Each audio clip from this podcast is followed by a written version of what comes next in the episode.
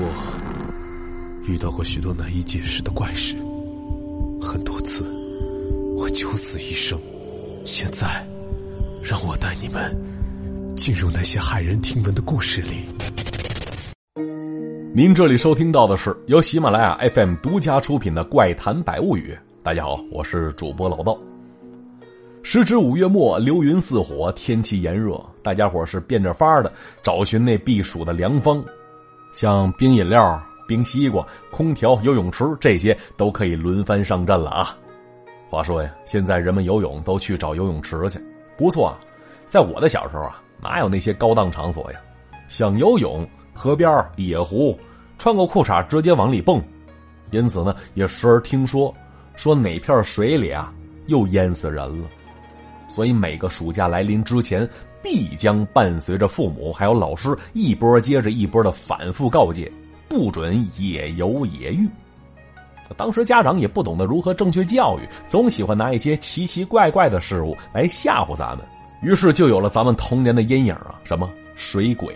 据说水鬼找替身吃小孩哎，我胆小，你们都知道，以至于到现在我依然是个旱鸭子呢。当时传说啊，说河里淹死的人灵魂不能转世，会变成水鬼。那水鬼必须抓一个活人淹死做替死鬼，这水鬼才能够转世轮回投胎。当时听到这个传说，吓得不敢在河边走了。正所谓常在河边走，哪有不湿鞋呀？万一哪一天不小心被我撞见了，后悔就晚了，我多惜命啊！结果呢，慢慢后来长大了才知道，嘿，这种担心呢。是多余的，因为后来啊，我看到在公园湖边搓澡泡脚的那些大爷大妈们，这才知道，水鬼早被恶心死了吧？哪有时间来找替身去啊？好了，玩笑归玩笑，不知道听完下边这故事，您还能不能笑得出来呢？好，来讲故事。这故事发生在什么时候呢？话说呀，那是一九五九年。咱都知道，打那年开始到六一年，俗称三年自然灾害，也叫三年困难时期。这故事啊，就发生在那段时间。话说有一天晚上，村子里刘大妈跟同村几个妇女一起在河边洗衣服呢。女儿张兰跟她两个小姐妹小红、小翠儿，一人手里拎个麻袋，偷偷上了船。旁边小红她娘小声嘱咐着：“小心点儿，别给抓着了。”哎，为什么这么说呢？他们呢，其实是去偷东西的。是隔着河对岸，穿过一片小树林那边啊种着生产队里的蔬菜。他们知道偷东西是违法的，但是就那个年月，家家穷的已经揭不开锅了，一个个饿的是脸色发黄，都脱了相了。再这么挺着，不说被饿死吧，也差不多了。而村子里家家户户年轻人都这么干。都怀着一颗法不责众的心态偷公家的东西，而这会儿这船小装不下仨人所以呢，小红、小翠上了一条船，小兰比他俩都大，自己上了一条船了。之后他们是竹竿这么一撑，两只小船是悄无声息的离了岸边因为这事儿啊不是他们第一次干，所以旁边洗衣服的这些当妈的也没过分担心。这时候啊，天色渐暗。哎，正当刘大妈刚想起身的时候，哎，她突然看到远处河面上这小兰的船正在打着转呢。而小红、小翠因为俩人加一起力气比较大，划的也快，此时已经上岸了。这时候在岸边一脸焦急的看着小兰喊着什么呢？而刘大妈看着着急，喊了一嗓子：“兰兰，怎么了？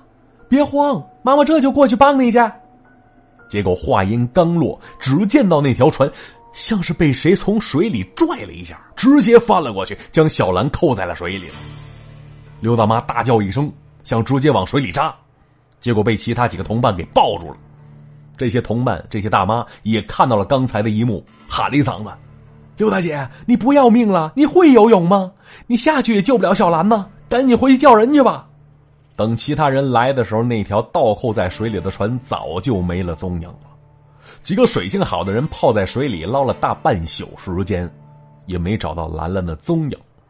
兰兰妈在岸边哭晕了好几起儿，兰兰爹老泪纵横的留下一句话：“死要见尸。”就第二天，村人借来捕鱼用的那种大网，几十个壮汉在岸边河里扯着网一路搜索，可是捞上来的除了鱼虾水草，哪有什么尸体呀？这兰兰一家人怎么悲伤，怎么难过，咱自不必说。话说兰兰呢，有个小男朋友叫小梁，他在镇子上忙活着。这周末呀，回家的时候听到这个噩耗了，就这棒小伙子。扑腾一下跪倒在地，哇哇大哭啊！要说兰兰跟小梁是一起长起来的，青梅竹马。姑娘长得漂亮，小伙也是一表人才。两家的父母都挺喜欢这俩孩子的，正盼着过几年让他俩成亲呢。可是不成想，这天不随人愿，这一对璧人此时已然阴阳两隔了。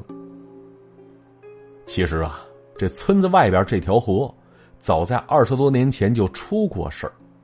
村子里有个叫泥鳅的老头浑身上下脏兮兮的，嗜酒如命。以前总看见他手里攥个酒瓶子，在村里村外的晃来晃去。可是到了现在，这粮食都喂不饱人，也没有多余的去酿酒去了，有也轮不上给他喝呀。于是没了酒喝，这脏老头老泥鳅每天都会坐在河边也不知道在看着什么，一看就是一白天。村里老人都知道。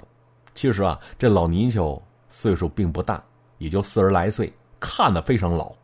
他现如今这副模样啊，都跟二十年前河里出的事儿有关系。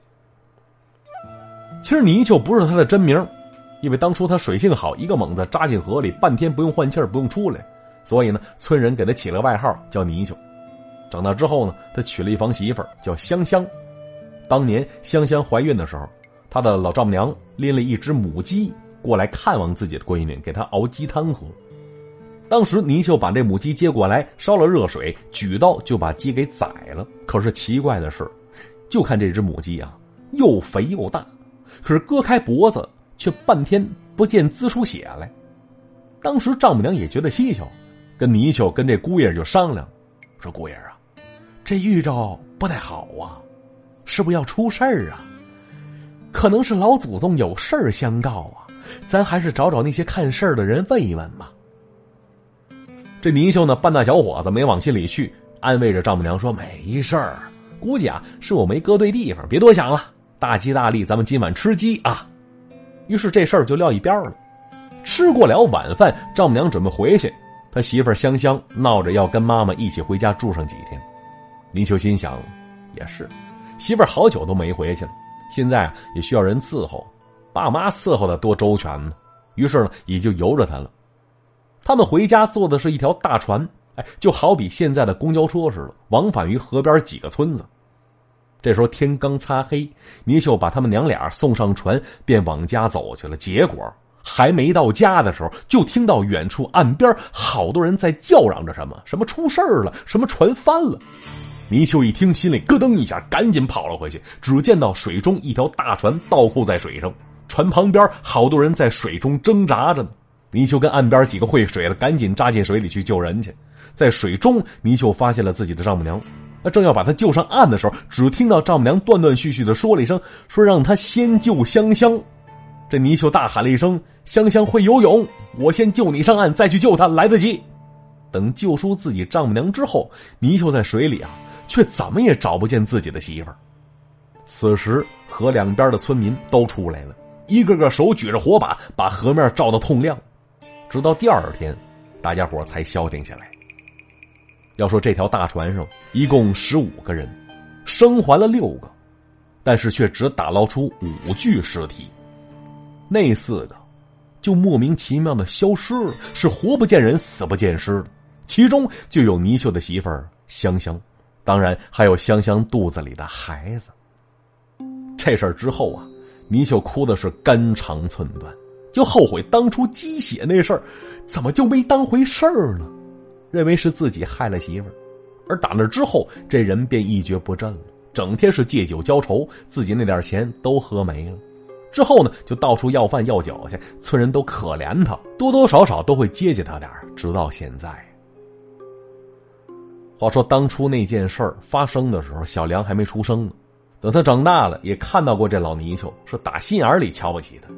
这有手有脚的，怎么就不能自力更生呢？非得讨饭生活呢？而这会儿兰兰出事儿了，他总感觉这事儿太过蹊跷，也向村里老人打听过这条河当年一些陈年往事。听完之后，他立刻理解了那位老泥鳅了。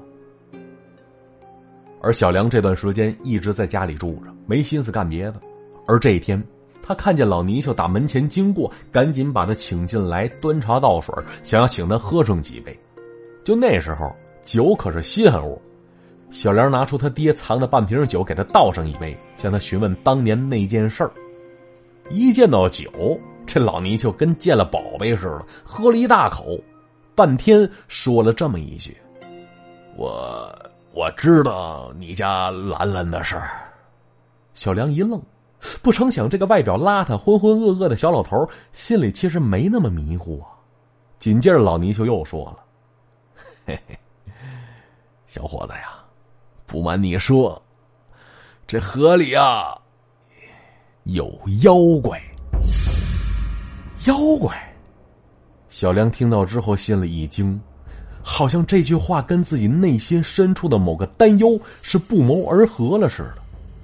紧接着，老泥鳅又说了：“小伙儿啊，当年我水里救人去，就感觉有东西在我脚边是游来游去。”我当时还以为是鱼呢，等我到了岸边水浅的地方，我发现那东西也跟了过来要抓我，可是我上了岸之后，那东西却没了。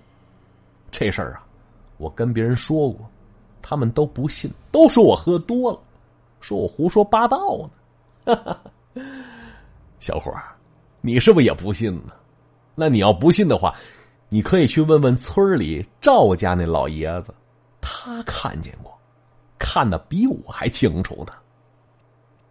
话说这赵老爷子年轻的时候经常在河里打鱼，后来年岁大了，就待在家里伺候小孙子。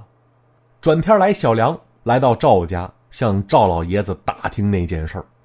这老爷子别看年纪大，身体是倍儿棒，以前的事儿记得门清。他说了：“哎，确实啊，我记得，那都是多少年前的事儿了。我记得呀，那天天快黑的时候。”我正准备回去呢，就突然感觉这船晃了一下，下意识探头一瞧，啊，一只爪子正扣在船边了，吓得我赶紧拿那鱼叉扎了过去，而那东西好像吃疼，放开了船，滋溜一下就没影了。而回去之后啊，我跟别人提起过，别人都不信，都以为我吓唬人呢。小梁赶紧问：“老爷子，那爪子是什么样的呀？”嗨，那爪子呀，跟人手挺像的，比人的手指头长。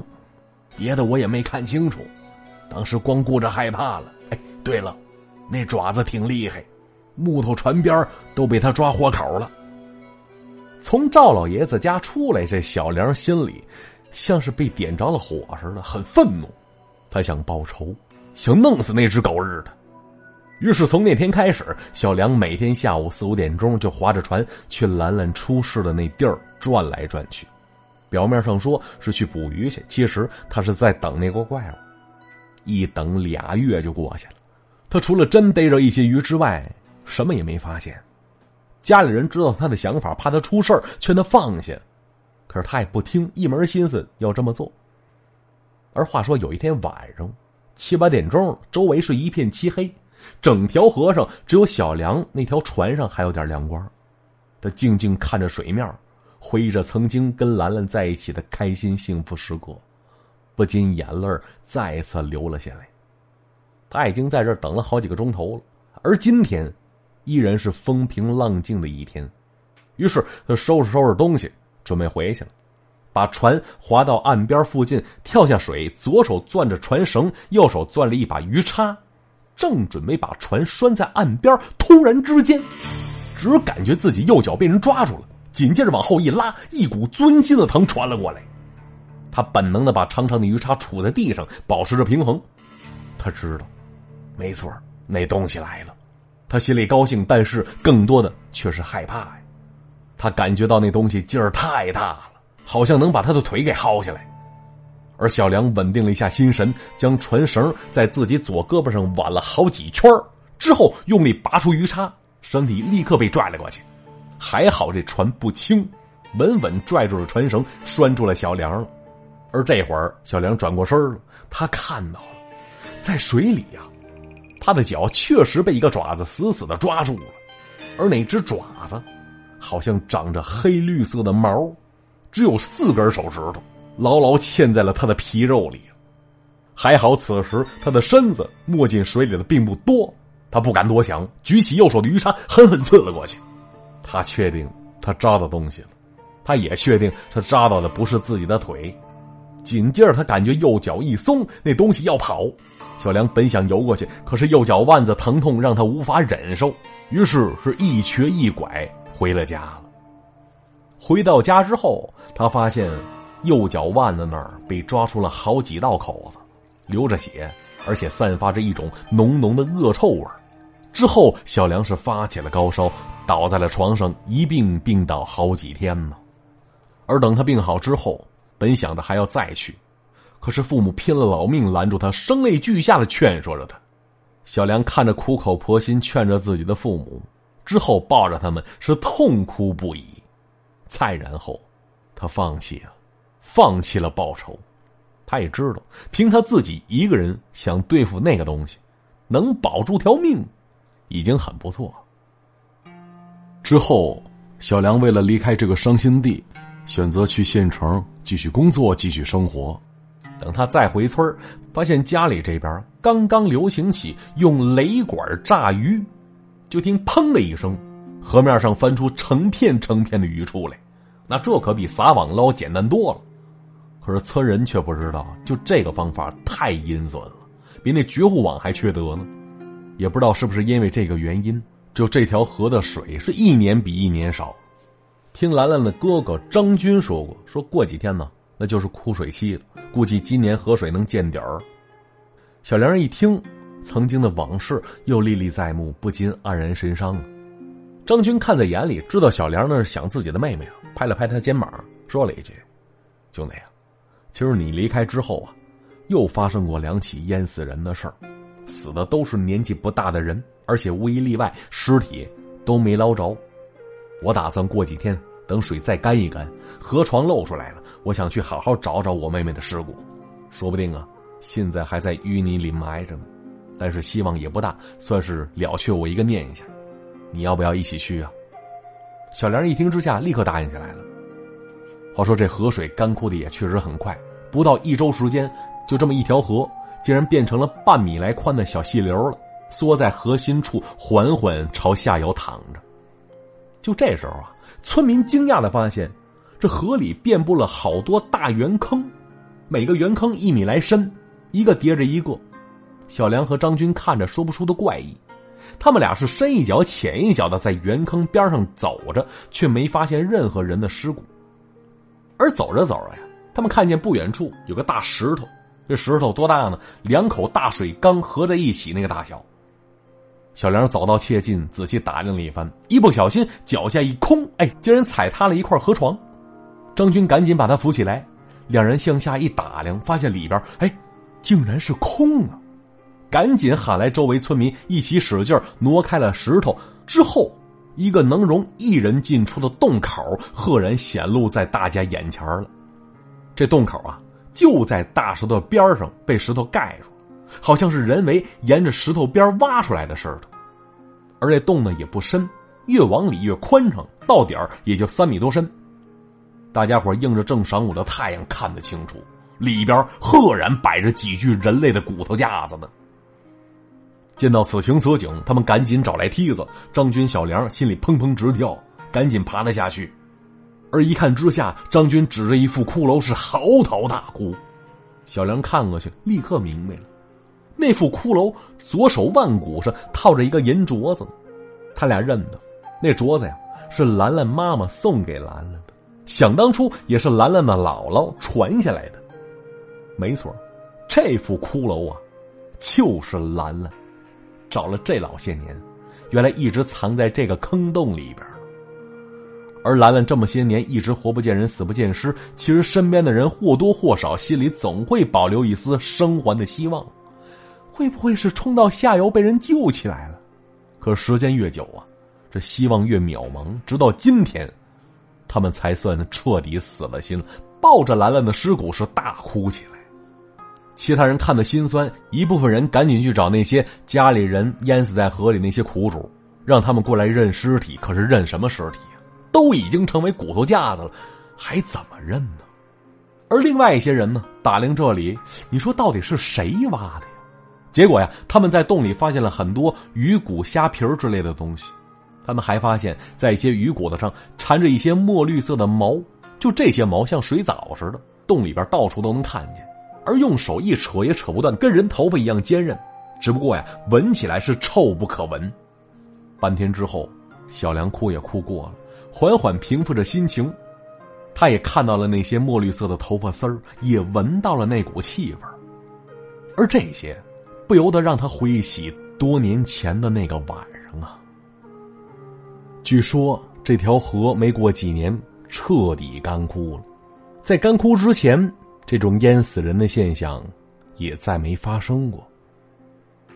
好，故事讲完了。那怪物啊，始终也没给个正脸是吧？但是那东西是什么？相信大家伙比我还清楚。什么？